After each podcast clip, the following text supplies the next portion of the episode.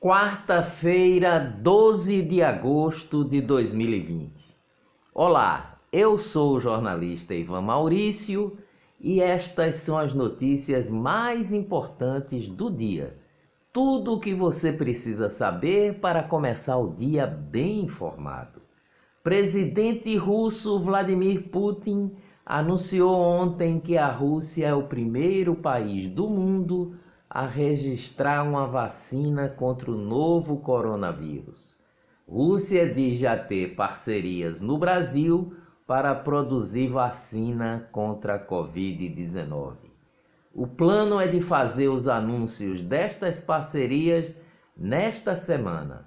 Governo do Paraná anunciou que vai assinar hoje um documento para definir os termos de um possível acordo com a Rússia para a produção de uma vacina contra o novo coronavírus.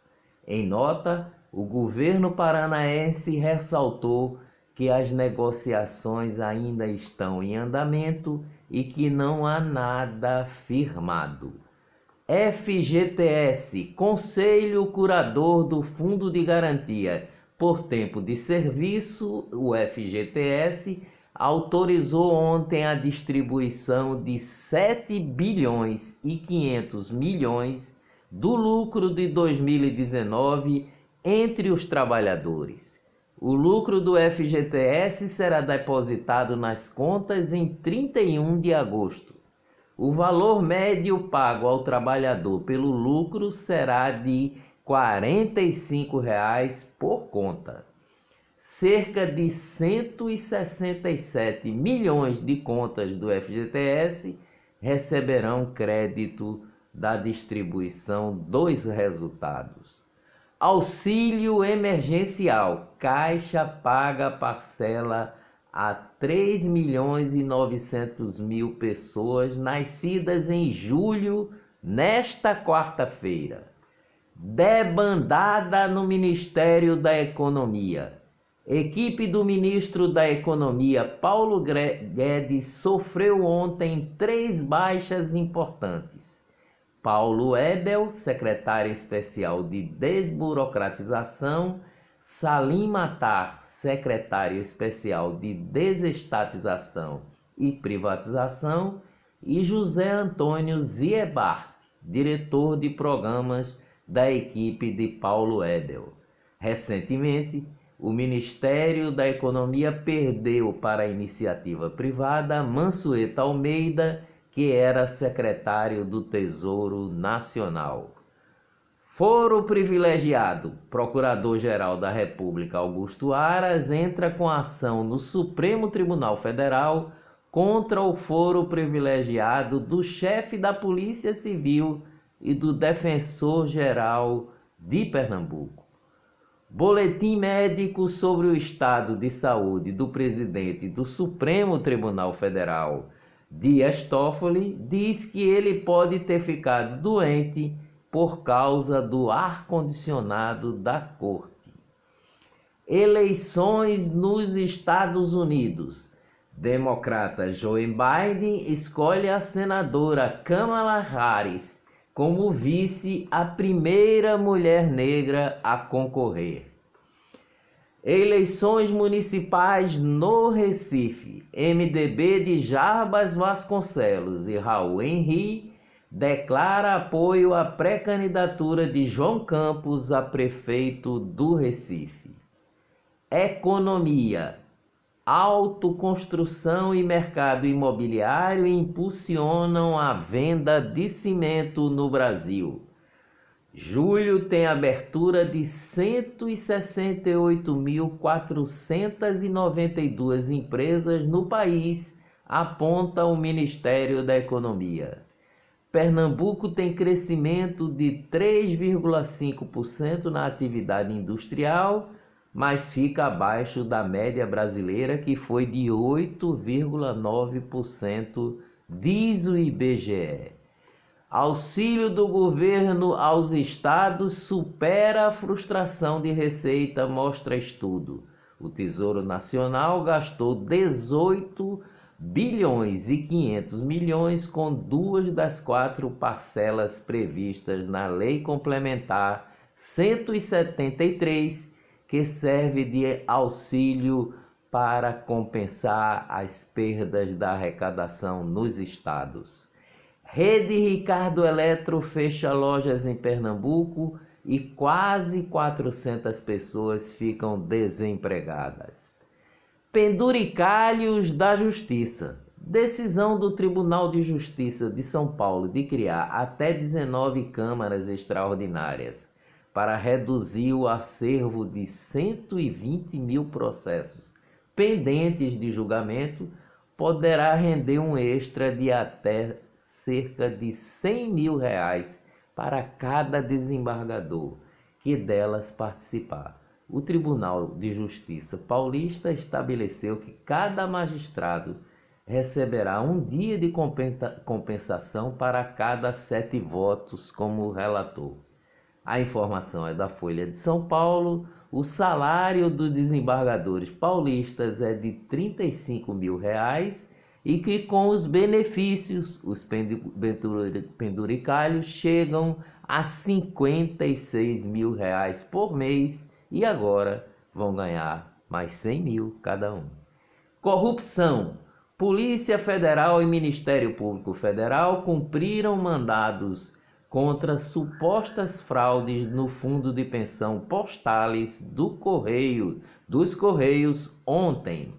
Superfaturamentos, além da ação de improbidade movida pela 43ª Promotoria de Justiça do Recife por suposto superfaturamento de 1 milhão e 200 mil reais para fornecimento de material escolar durante a gestão do PSB à frente da Prefeitura do Recife, a empresa WEJ, Livraria e Papelaria, já responde a outra ação de improbidade, esta movida pela 27ª Promotoria do Recife, que inclui ainda dois ex-secretários de Educação da Prefeitura do Recife durante a gestão do PT.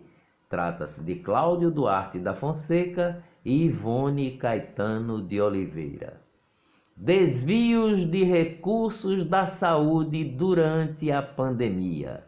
Tribunal de Contas de Pernambuco expediu medida cautelar para a adoção de medidas administrativas urgentes e necessárias à retenção de pagamentos pendentes no contrato de construção do Hospital de Campanha Univasf em Petrolina, até que a Secretaria de Saúde providencie e comprove as correções dos sobrepreços apontadas em relatório.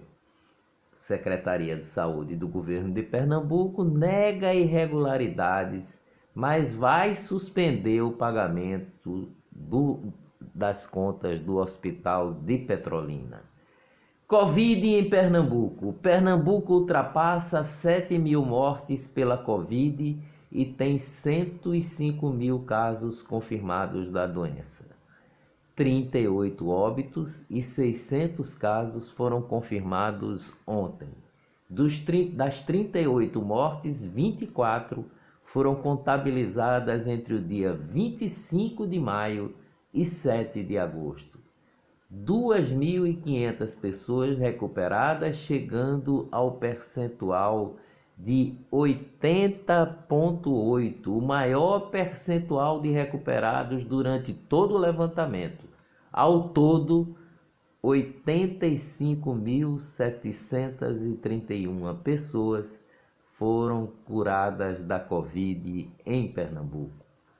Com mais de 7 mil mortes por Covid, Pernambuco tem a segunda maior taxa de letalidade da doença no Brasil. Em Pernambuco, 6,61% dos infectados foram a óbitos. Em todo o país, esta taxa é menor apenas que a do Rio de Janeiro, onde 7,84% das pessoas com doença morreram. Maior hospital de campanha do, Recife deixa de receber novos doentes com Covid a partir de hoje. Hospital Provisório Recife 2, que fica no bairro dos Coelhos, no Recife, chegou a ter 350 leitos. Médicos da Barros Lima, mais de 40 médicos do Recife, heróis que lutaram contra o novo coronavírus e que foram contratados emergencialmente pela Prefeitura do Recife, através de pagamento por empenho, estão há cinco meses sem receber salário. E o pior, sem data para pagamento. Onde foi parar o dinheiro do enfrentamento à Covid? Alunos podem baixar aplicativo para aulas online e internet gratuita será liberada a partir de hoje. Aplicativo Conecta aí levará aos 500 mil estudantes da rede pública aulas online durante a pandemia beneficiando também 30 mil professores e 5 mil alunos carentes da Universidade de Pernambuco, a UPE. Lei obriga lotéricas, casas de créditos e bancos a instalar placas de acrílicos em guichês. Norma foi publicada no Diário Oficial ontem e tem o objetivo de evitar contágio pelo novo coronavírus. Pernambuco libera atrações musicais em bares e restaurantes. Foi autorizada a execução de som até 60 decibéis. Não existe limitação em relação à quantidade de integrantes de bandas, desde que o protocolo do volume seja seguido. Só podem receber atrações musicais os estabelecimentos que já tiverem o alvará para esse tipo de prática. Ipojuca comemora 22 dias seguidos sem óbitos por Covid-19. Prefeita Célia Salles cobra do governador Paulo Câmara a reabertura. Covid no Brasil. Brasil registra mais 1.274 mortes e 52 mil 160 casos. Até o momento, 72,1% dos pacientes conseguiram se recuperar da doença. 2.243.124 pacientes já se recuperaram da Covid no Brasil. Confederação Brasileira de Futebol, a CBF, anunciou ontem mudanças no protocolo de testes da Covid no Campeonato Brasileiro. O Hospital Israelita Albert Einstein perdeu a exclusividade após a demora de resultados e suspeita de exames com resultado falso positivo. Os clubes agora podem escolher outros laboratórios credenciados para que os jogadores façam os testes a regra passa a partir a valer a partir dos jogos da próxima sexta-feira. Com 18 atletas infectados, o CSA tem jogo adiado pela CBF. Covid-19 já contaminou 40% dos jogadores que atuam em clubes cariocas. Corinthians tem diagnósticos de Covid antes de embarcar para Minas Gerais. Professora de escola em Manaus testa positivo para o coronavírus e alunos vão ser dispensados das aulas. Prefeitura do, Recife, do Rio de Janeiro testará a marcação de lugar na praia por aplicativo. O projeto piloto será feito na praia de Copacabana, no Rio de Janeiro, apenas de segunda a sexta-feira. Covid no mundo. Após 102 dias sem transmissão doméstica, Nova Zelândia tem quatro casos de Covid-19. Milionário John McAfee, fundador da fábrica de antivírus, foi preso ontem no aeroporto da Noruega. Motivo: depois de cobrado pelas autoridades por estar sem máscara, colocou uma calcinha no rosto e foi detido. Cantor e guitarrista de La Bamba, o norte-americano Trini Lopes morre aos 83 anos, vítima de Covid-19. Agora, a boa notícia sobre o combate ao coronavírus. Uma empresa do Rio Grande do Sul anunciou que fará a primeira viagem de ônibus no estado com um ônibus adaptado para prevenir o contágio pela Covid-19. O ônibus conta com assentos individuais dispostos em três fileiras que ficam distantes entre si e separadas por cortinas. Todas as cadeiras têm revestimento com material antimicrobiano que elimina vírus e bactérias. O ônibus usa tecnologia de luz ultravioleta que vai servir para desinfectar o sistema de ar-condicionado e os sanitários durante a viagem. Dias melhores virão. Até amanhã, bem cedinho.